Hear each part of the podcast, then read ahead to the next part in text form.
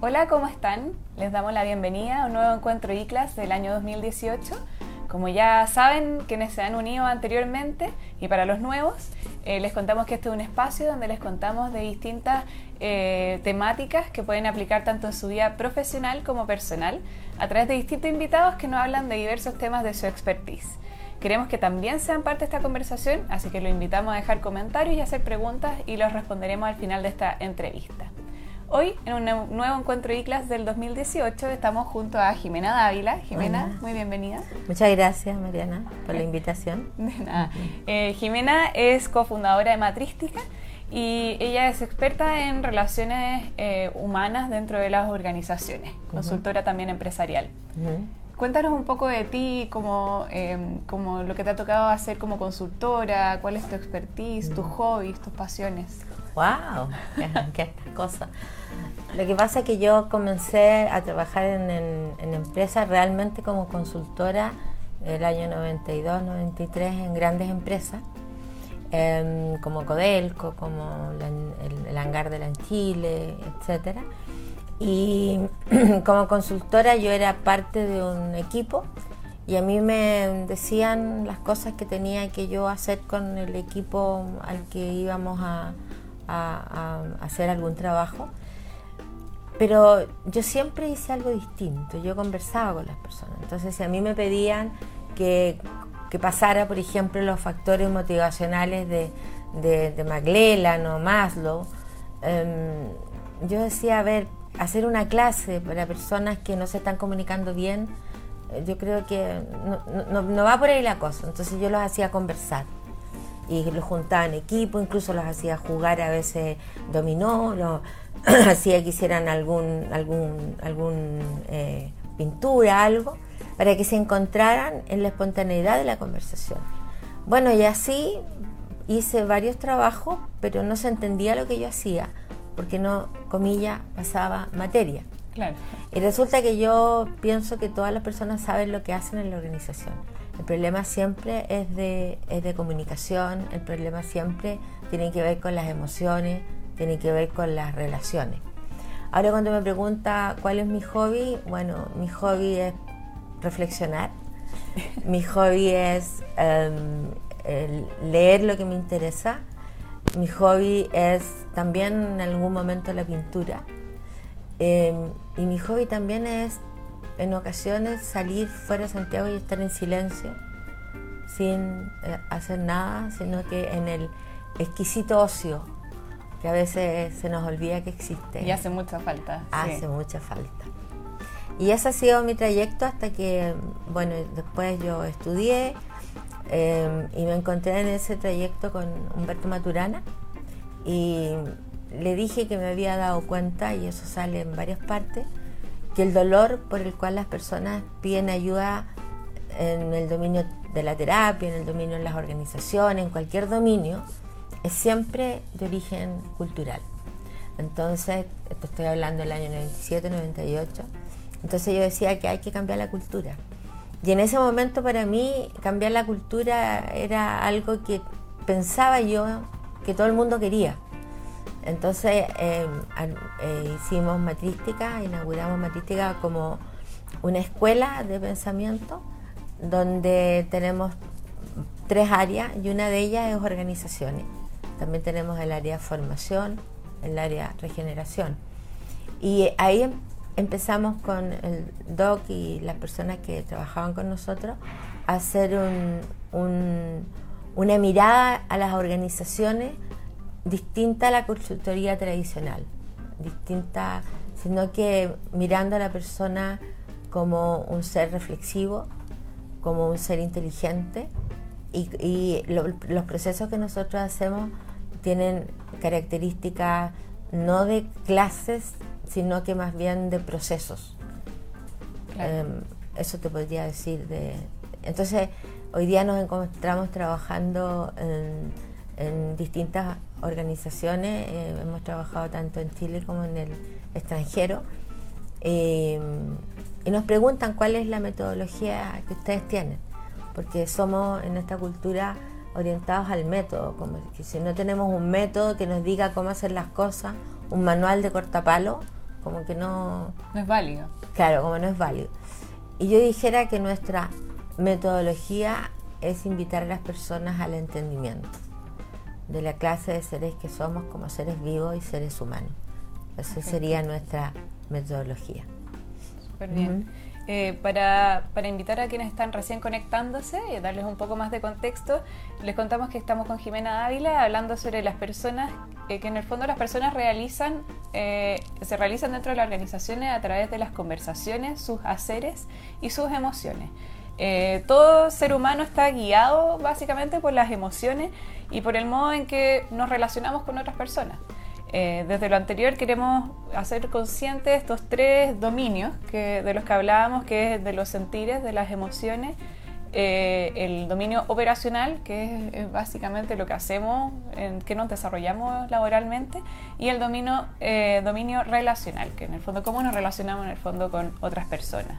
Distinguir y observar y actuar en estos tres dominios nos da herramientas y capacidad para actuar oportunamente en lo que sabemos que tenemos que hacer.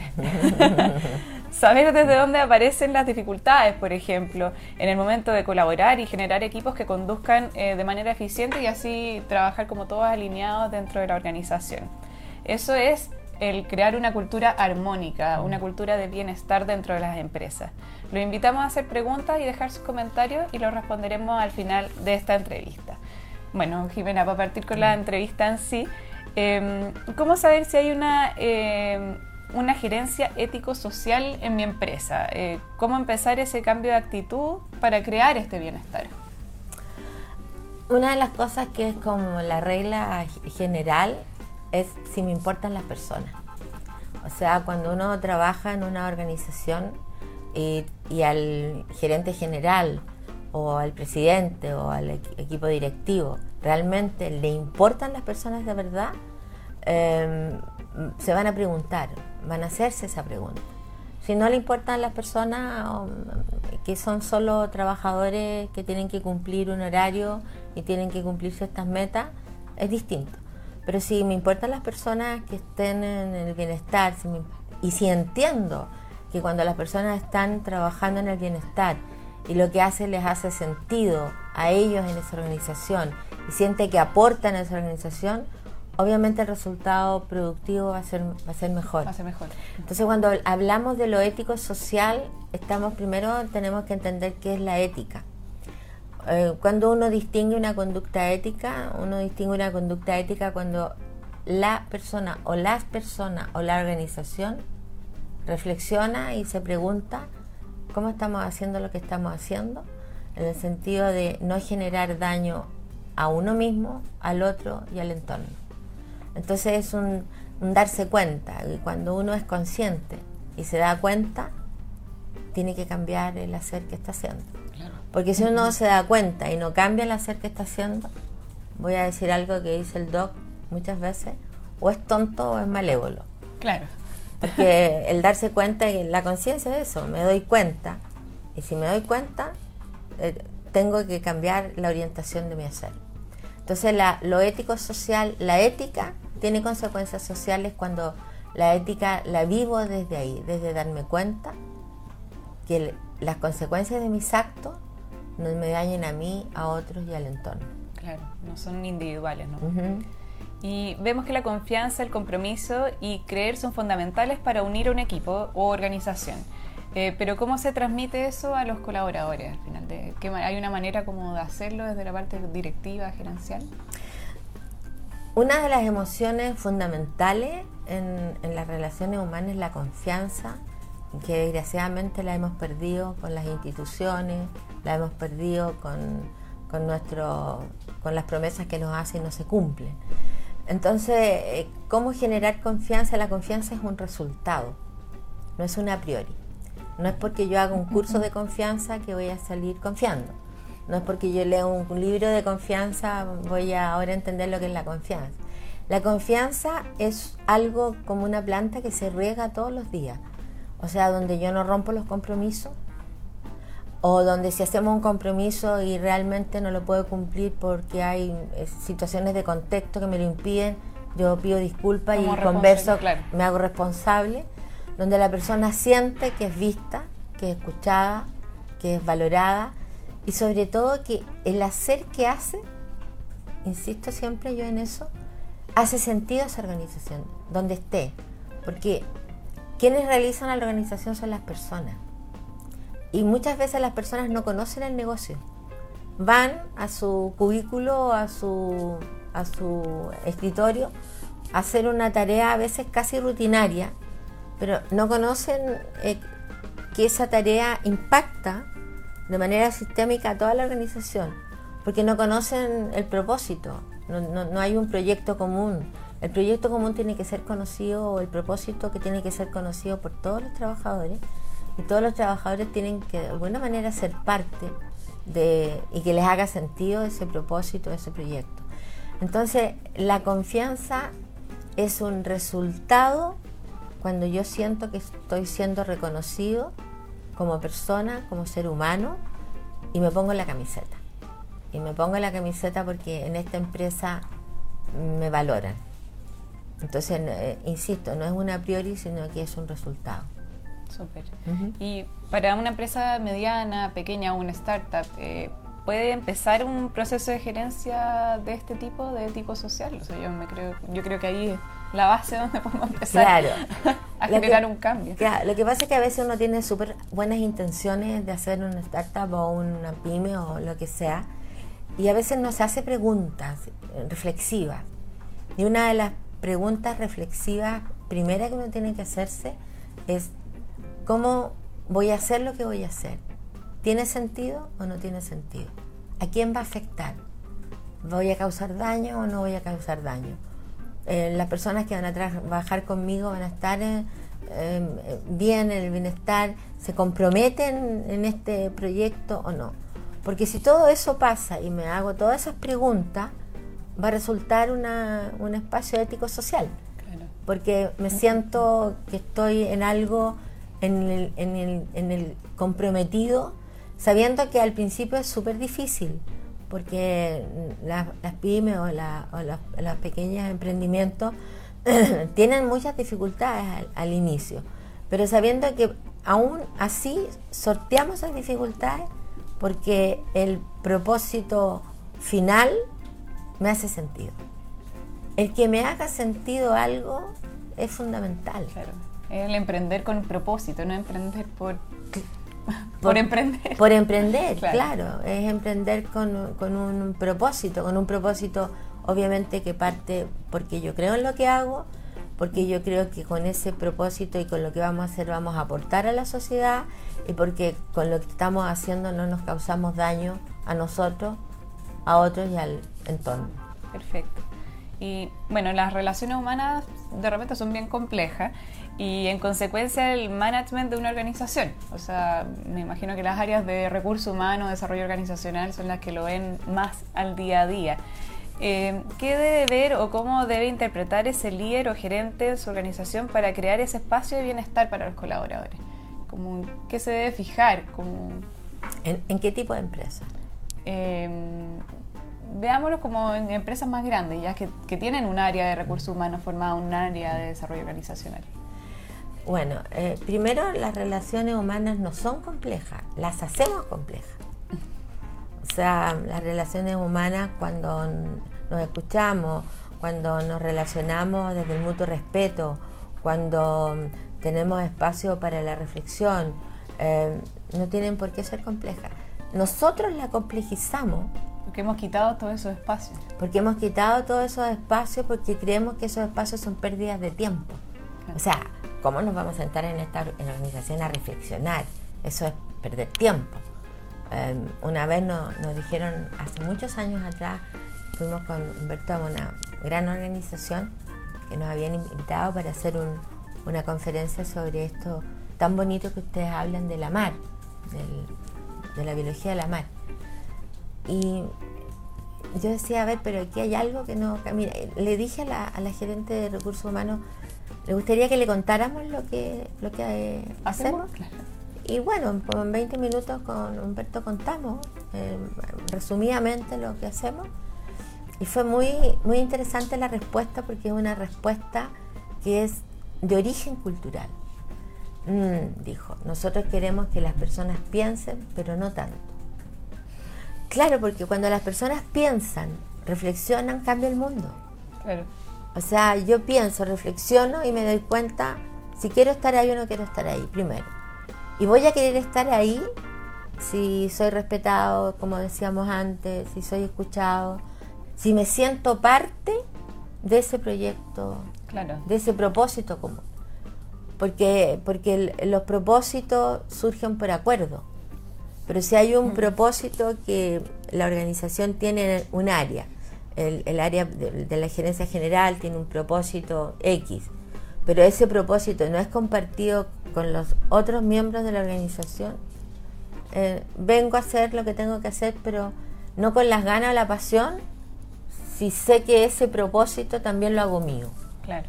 Entonces, el, generar espacio, eh, una de las primeras reglas para que tenga éxito es que esté comprometido desde la persona que tiene poder de decisión hasta toda la organización. Porque si es solo por hacer, todavía por ejemplo, en las organizaciones se llama área de recursos humanos. O sea, recursos.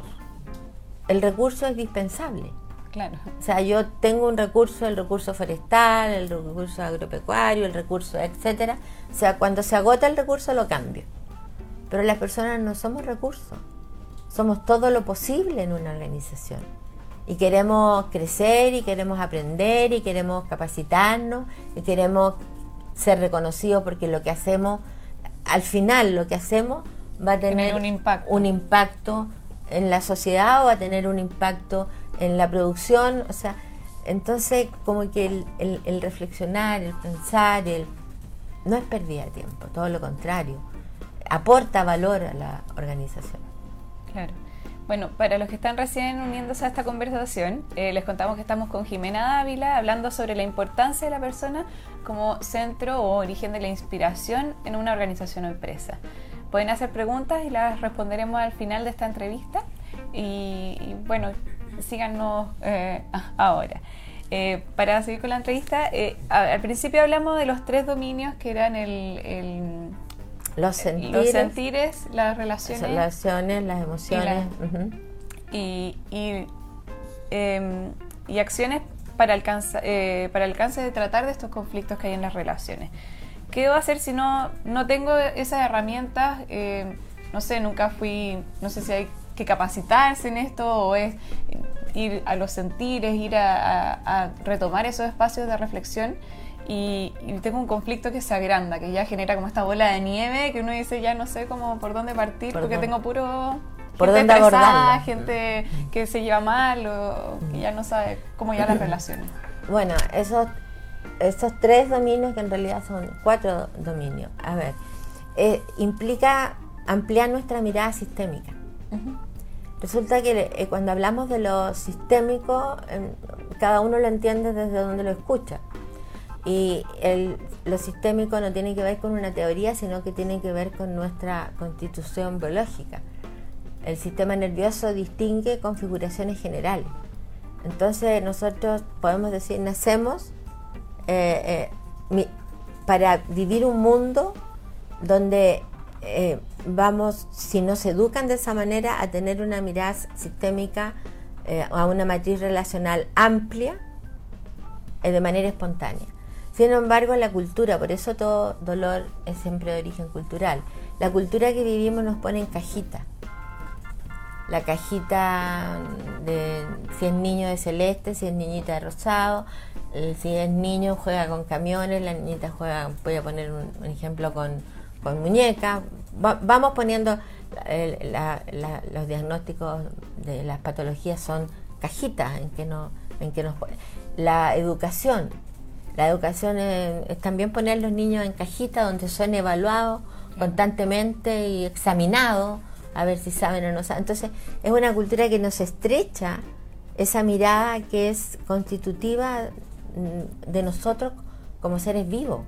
Entonces lo que hace eso, esas cuatro, em, nosotros lo llamamos em, condiciones o cuatro bases de una conducta ético-social, es expandir nuestra mirada sistémica, expandir, darnos cuenta que cuando hago lo que hago tiene impacto en toda la organización.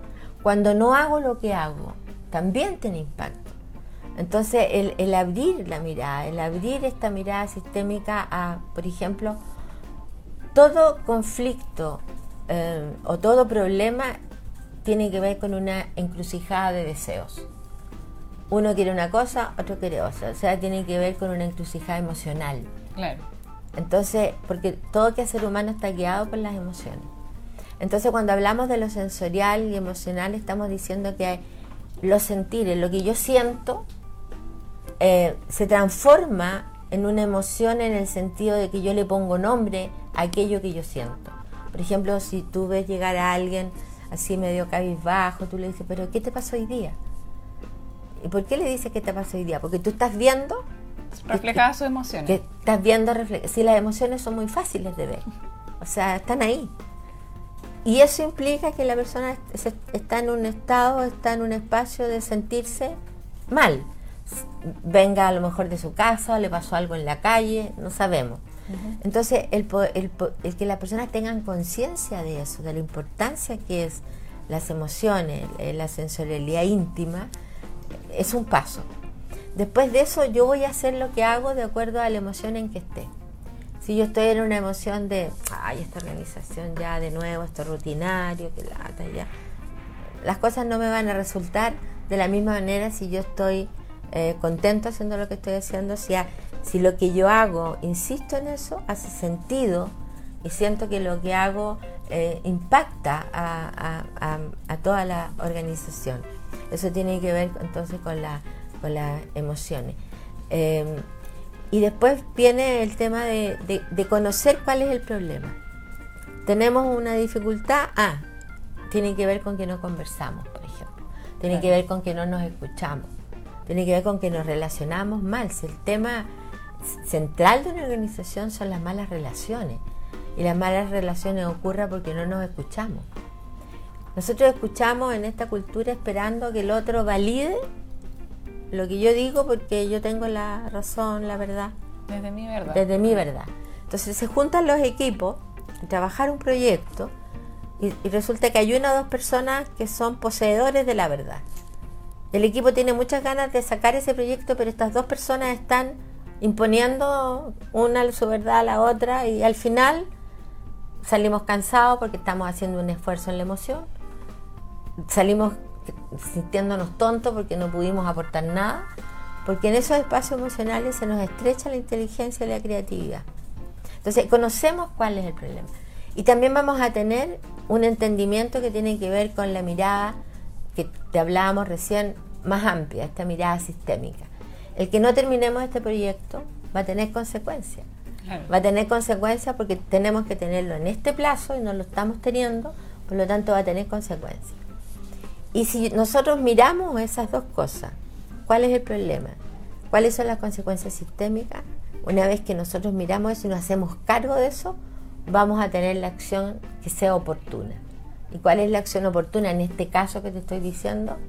Decirle a estas dos personas que por favor eh, dejen, hablar. a los demás, por, favor conversemos y, y, mostrarse. Yo me siento mal porque queremos terminar este proyecto, pero en esta entrampe de verdades, no hemos avanzado nada. Muchas veces dentro de esas reuniones donde sean también por tipo de personalidades incluso, que son más extrovertidas o de carácter más fuertes, que tienden a dar su opinión, el resto tiende a callarse por, por el miedo a quedar como tonto, por el miedo a hacer una pregunta como más enfocada al sentimiento, como decir yo me siento que yo siento que esto debería ir por otro lado, entra eso también es conflictivo de repente, como el, temor a ser juzgado. Bueno, tú has dado en el clavo ahí. ¿En qué sentido? ¿En qué eso es lo que hacemos nosotros? Nosotros hacemos en, en ese sentido que las personas aprendan a conversar, aprendan a mostrar sin agresión lo que están sintiendo aprendan a distinguir dónde están las dificultades, aprendan a distinguir que las dificultades siempre están en la relación y aprendan a decir qué les pasa. Porque, porque eh, esto de, Porque una persona cuando necesita tener la verdad, en el fondo es súper insegura. Claro. Porque yo me tengo que posicionar y en el fondo quiero dominar y quiero someter a otro, porque en el fondo soy muy inseguro. Una persona que no tiene necesidad de hacer eso, una persona que está en el centro de sí mismo, que es seguro en lo que hace, en sus planteamientos, en lo que dice, escucha. No tiene miedo a, desaparecer. Escucha, conversa, reflexiona. Y cuando uno conversa, la conversación, la gracia que tiene la conversación es que uno tiene que estar dispuesto a cambiar de opinión. Cuando tú tienes apego a tus verdades, y un apego así, y no las sueltas, no hay conversación posible. La conversación, la gracia que tiene es que yo estoy abierto a escuchar y estoy dispuesto a cambiar de opinión si veo que eso es lo mejor para que terminemos este proyecto, por ejemplo. Entonces, cuando una persona tiene la verdad y quiere imponerla, entonces eh, hay una inseguridad enorme ahí. Y uno tiene que, y las personas que son parte de ese equipo, tienen que aprender a distinguirlo y tienen que también aprender a cómo señalárselo, cómo invitarlo a que mire cómo lo está haciendo. Entonces, las cosas que nosotros hacemos tienen que ver con eso. Nosotros siempre decimos, cuando vamos a una organización, las personas saben hacer lo que hacen. Si uno va a una, empresa donde hay ingenieros, ellos saben hacer su trabajo. Nosotros incluso aprendemos cómo hacen. Si uno va a un laboratorio, todas las personas que trabajan en el laboratorio saben cómo hacer los remedios, saben cómo... Si el tema no es enseñarles cómo tienen que hacer las cosas, el tema de nosotros va por el espacio de las relaciones, de las conversaciones, de, del, escucharse. Por eso lo, primero que nosotros hacemos cuando vamos a una organización es un escáner, para ver en ese escáner que hacemos cómo están las relaciones, cómo se están escuchando, dónde están los nodos de dificultades. ¿Y cómo, cómo hacen ese escaneo? Conversando con las personas. ¿Con distintos grupos? ¿Lo hacen de manera más amplia? Con distintos grupos, con distintas personas uno a uno. Eh, va a depender del tipo de organización y va a depender también de quién nos llame. Porque si nos llama el área de recursos humanos para hacer algo en un área, va a tener un impacto distinto a que si nos llama el gerente general o el director, porque hemos decidido en una reunión que queremos que esta cultura cambie porque nos encontramos con que hay muchas dificultades. Entonces ahí tú puedes llegar a más personas dentro de la organización. Entonces va a tener, va a depender de, de quién lo llame uno, del tipo de, de organización, de cuántas personas son, cómo abarca uno el, la temática eh, o el tema o las conversaciones. Bueno, nosotros los dejamos invitados a una clase, que, eh, un nuevo curso que vamos a tener en ICLAS, que ya lo van a ver próximamente, eh, donde Jimena y Humberto nos hablan justamente de este tema en una clase muy entretenida a través de video. Así que ahí les dejamos esta la invitación. para seguir con la entrevista, ¿qué consejos concretos puedes dar a, a, los gerentes o emprendedores y ciudadanos, en el fondo, todos quienes trabajamos en organizaciones que al final son las que dictan nuestro vivir, em, para que su cambio de actitud logre cruzar ese umbral de la gerencia ético-social. Yo no sé si es un consejo, pero sí es, porque uno no, no da consejo a nadie, pero sí reconocernos las personas que somos seres humanos reflexivos, todos. Porque todos somos igualmente inteligentes, en tanto entendemos la inteligencia como la plasticidad conductual que uno tiene en un mundo cambiante. El mundo está cambiando constantemente, las tecnologías cambian el mundo. Lo único que tenemos es el presente que vivimos. Eh, por lo tanto, en esta, en, esta vorágine de cambios que hay, uno tiene que eh, adaptarse acoplarse o entenderlo. Entender, entenderlo mejor, entender de, qué se trata, para que no se vaya produciendo esta brecha entre los más jóvenes y los, más, y los mayores. Eh, entender que somos seres reflexivos, que somos seres humanos amorosos, que, esto, esto de ser ser humano amoroso tiene que ver con nuestra constitución biológica como mamíferos, animales mamíferos, eh, que el lenguaje surge precisamente en esta cercanía. Entonces, como seres humanos reflexivos, podemos preguntarnos. Y la pregunta es, ¿cómo estoy haciendo lo que estoy haciendo? En mi espacio laboral, en mi relación con mi compañero de trabajo, en mi relación con mi pareja, en mi relación con mis hijos. ¿Escucho al otro o me escucho? Cuando uno entra en un espacio de reflexión, es sin vuelta atrás. O sea, uno ya no tiene retorno. O sea, uno se pregunta, ¿me gusta el vivir que estoy viviendo? No me gusta. ¿Me gusta el cómo estoy relacionándome? No. Esas son preguntas reflexivas que nos ponen en otro espacio que nos permite em, tomar acciones diferentes, eh, orientarme de manera diferente porque hemos, estamos viviendo una cultura muy automática. Entonces hacemos las cosas de manera mecánica, eh, pero no reflexionamos, no nos preguntamos, no, no. Y cuando uno se pregunta y reflexiona, em, como decíamos al principio, uno se da cuenta y si uno no hace nada, significa que no le importa o como voy a repetir, o es tonto o es malévolo. Porque uno no, si uno se da cuenta que está viviendo un vivir que no le gusta, si uno está no escuchando a sus colaboradores, si uno está generando ruido por conversaciones, eh, de estas conversaciones eh, chicas que llamo yo, de pasillo, eso genera, contamina mucho una, organización. Entonces, si yo quiero estar en el bienestar y, yo quiero que los demás también estén en el bienestar, no, no, no basta con decir voy a poner la persona al centro que es lo que uno escucha. Porque la persona siempre estaba en el centro. La pregunta que yo me hago es cuándo salió del centro. Y la persona salió del centro cuando se mecanizó todo, cuando se trató como recurso humano y no como, como, una, como entendiendo que las personas realizan a la organización y sin las personas no hay organización. O sea, esto partió desde la revolución industrial. Desde la revolución industrial, precisamente. O sea, cuando las personas estaban en la línea de, trabajo, de producción, y después siguieron en, una línea de producción escritorio, y después... Pero ahora yo siento que estamos en un momento que es una gran oportunidad. Para hacer un cambio. o sea, el tema del cambio es bien interesante porque uno siempre se está transformando. Como sistemas vivos y sistemas moleculares, estamos en continuo cambio siempre.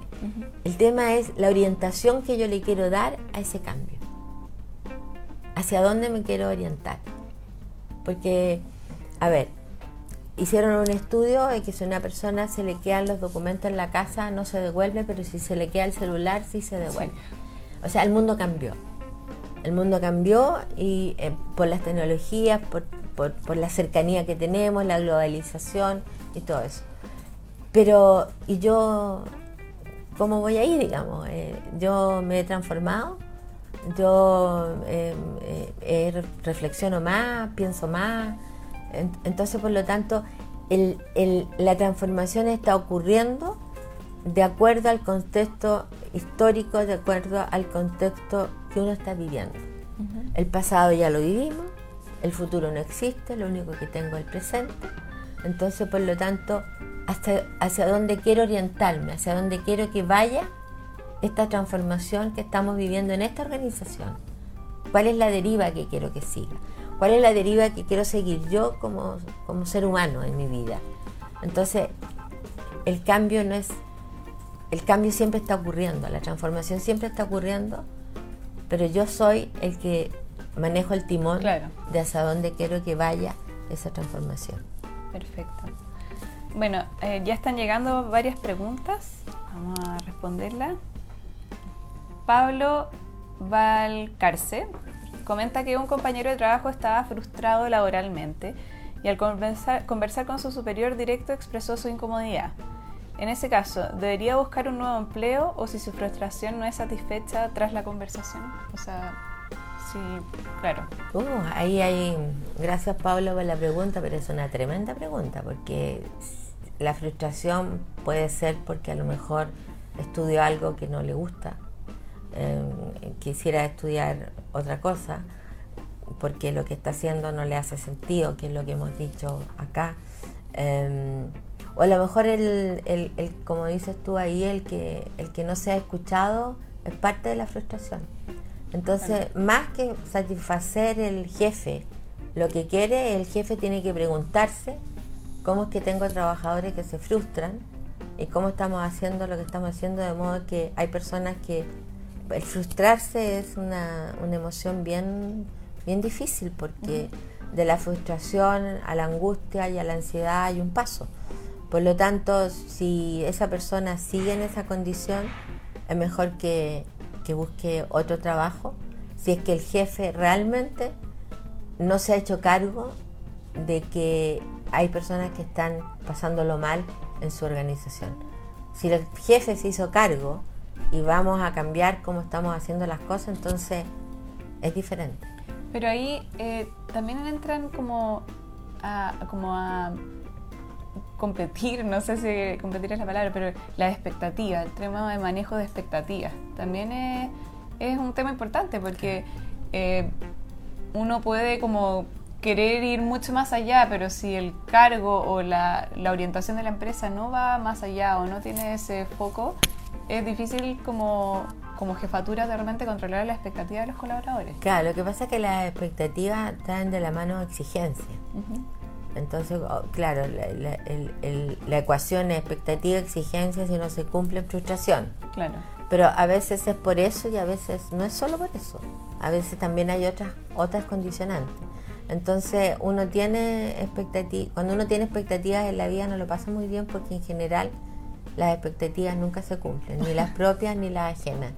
Hay que tener muy claro la expectativa, la expectativa versus realidad. Versus realidad, exactamente, exactamente. Bueno, eh, Fernanda Vara pregunta, eh, ¿cómo incorporar la reflexión a un equipo que no es tan joven? ¿Qué se les dice? ¿Cómo incorporar la reflexión a un equipo que no es tan joven? Ah, yo estoy escuchando ahí que las personas mayores reflexionan menos. o de repente son más difíciles, porque tienen su perspectiva y como en base a la experiencia. Y... Lo que pasa es que no que no tienen alma de millennials, vamos a poner en ese sentido. Uno tiene que siempre estar abierto a la, a la reflexión, uno que estar abierto a... Somos niños crecidos, diría el doctor. Eh, estar abierto a la reflexión, porque qué apego tengo yo como persona adulta si no reflexiono? ¿A qué estoy apegado?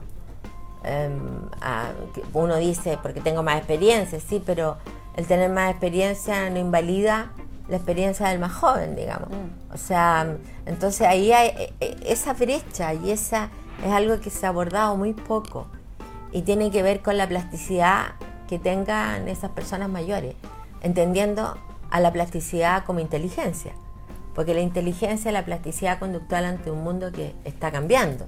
Entonces, mientras más plástico yo soy, que tiene que ver con mientras más yo escucho, más reflexiono, más escucho desde dónde dicen lo que dicen los jóvenes y, más plástico soy, más inteligente soy. Mientras menos cambio quiero tener, mientras menos reflexiono, más se me estrecha mi inteligencia y mi creatividad. Entonces yo creo que, ¿cómo se llamaba ella? Fernanda. Fernanda, yo creo que tienes una gran tarea ahí, como de conversar y de mostrar lo que les pasa a ustedes, los más jóvenes, con respecto a estas personas mayores que están como atrapadas en su historia y no quieren abrirse a un mundo que está cambiando. Esas tienen temor. Tienen temor, sí, tienen temor o, quieren imponer su verdad, porque en general hay un dicho que dice, los tiempos pasados siempre fueron mejores, pero uno está viviendo el tiempo que está viviendo, este es el presente que uno, que uno tiene. Entonces hay mucha crítica del adulto al joven críticas que son válidas. ¿En qué sentido? Hay críticas que son válidas, por ejemplo, en la falta de respeto que a veces los jóvenes tienen con los mayores. Lo que uno está viendo, por ejemplo, ahora con esto, em, nadie está diciendo que los jóvenes no se manifiesten, pero que se manifiesten tirándole benzina a un profesor para quemarlo, o sea, e, entramos en otro, en otro espacio. Antes había, claro, un respeto mayor hacia el adulto y hoy día como que eso se ha perdido porque también el adulto eh, ha perdido prestigio porque se ha comprometido a cosas que no ha cumplido. Pero em, yo siento que, invitar a la reflexión mostrándose uno donde lo que le pasa a uno porque el otro no reflexiona. O sea, no me siento vista, no me siento escuchada. Em, claro, también va a depender si el jefe. Si uno le dice al jefe eso, a lo mejor la va a despedir, pero uno tiene que asumir las consecuencias de lo que uno hace o dice. Ser más valiente. Sí. Eh, Paula Carvajal pregunta, eh, hola Jimena, ¿hay algún ejemplo de una empresa chilena o internacional donde hayas notado cambios concretos en su cultura organizacional? ¿Y cómo esos cambios se vieron reflejados en la productividad y resultados de la empresa? Eh, sí, hay em, empresas en las que hay resultados. En, Brasil hemos trabajado, también acá en Santiago hemos trabajado. Sin embargo, este es un proceso que tiene que ser, como todo proceso, es un proceso que no es de un día para otro, es largo. Porque las organizaciones tienden a volver a una inercia cultural, o sea, a volver a, más de lo mismo. Si no hay cambios radicales, en el sentido de, cambios radicales me refiero a cambios en la estructura de la organización. Entonces eh, se tiende a volver si no hay un, constante aprendizaje. por eso nosotros hacemos lo que llamamos certificación in company, que es como eh, una educación corporativa para que las personas vayan entendiendo esto que estamos diciendo y lo incorporen en su experiencia de vida. Eh, la, experiencia de, este entendimiento de la biología cultural es una experiencia que no solo sirve para la organización, sino que también para la, para la vida, para la familia, para la comunidad a la que uno pertenece. Entonces sí, hay cambios y hay cambios que se conservan en el tiempo eh, pero tienen que estar constantemente uno cada cierto tiempo revisando, volviendo a mirar em, lo, que, lo que hemos aprendido, lo que hemos hecho. Incluso hay organizaciones que generan grupos dentro de la organización que son como potenciadores de estas reflexiones, dentro de la misma organización. O sea, no, necesitan llamar a alguien, sino que hay grupos que se empiezan a formar, que potencian y y, conservan esa transformación em, de las personas de manera constante. Interesante tener a los embajadores de la reflexión. Exactamente, dentro de la organización. Súper entretenido. Y Ricardo Gatica, eh, la última pregunta, dice, eh, me gustaría saber si crees que hay diferencias en la forma de aplicar la comunicación entre una empresa de TI o una lavandería, por ejemplo.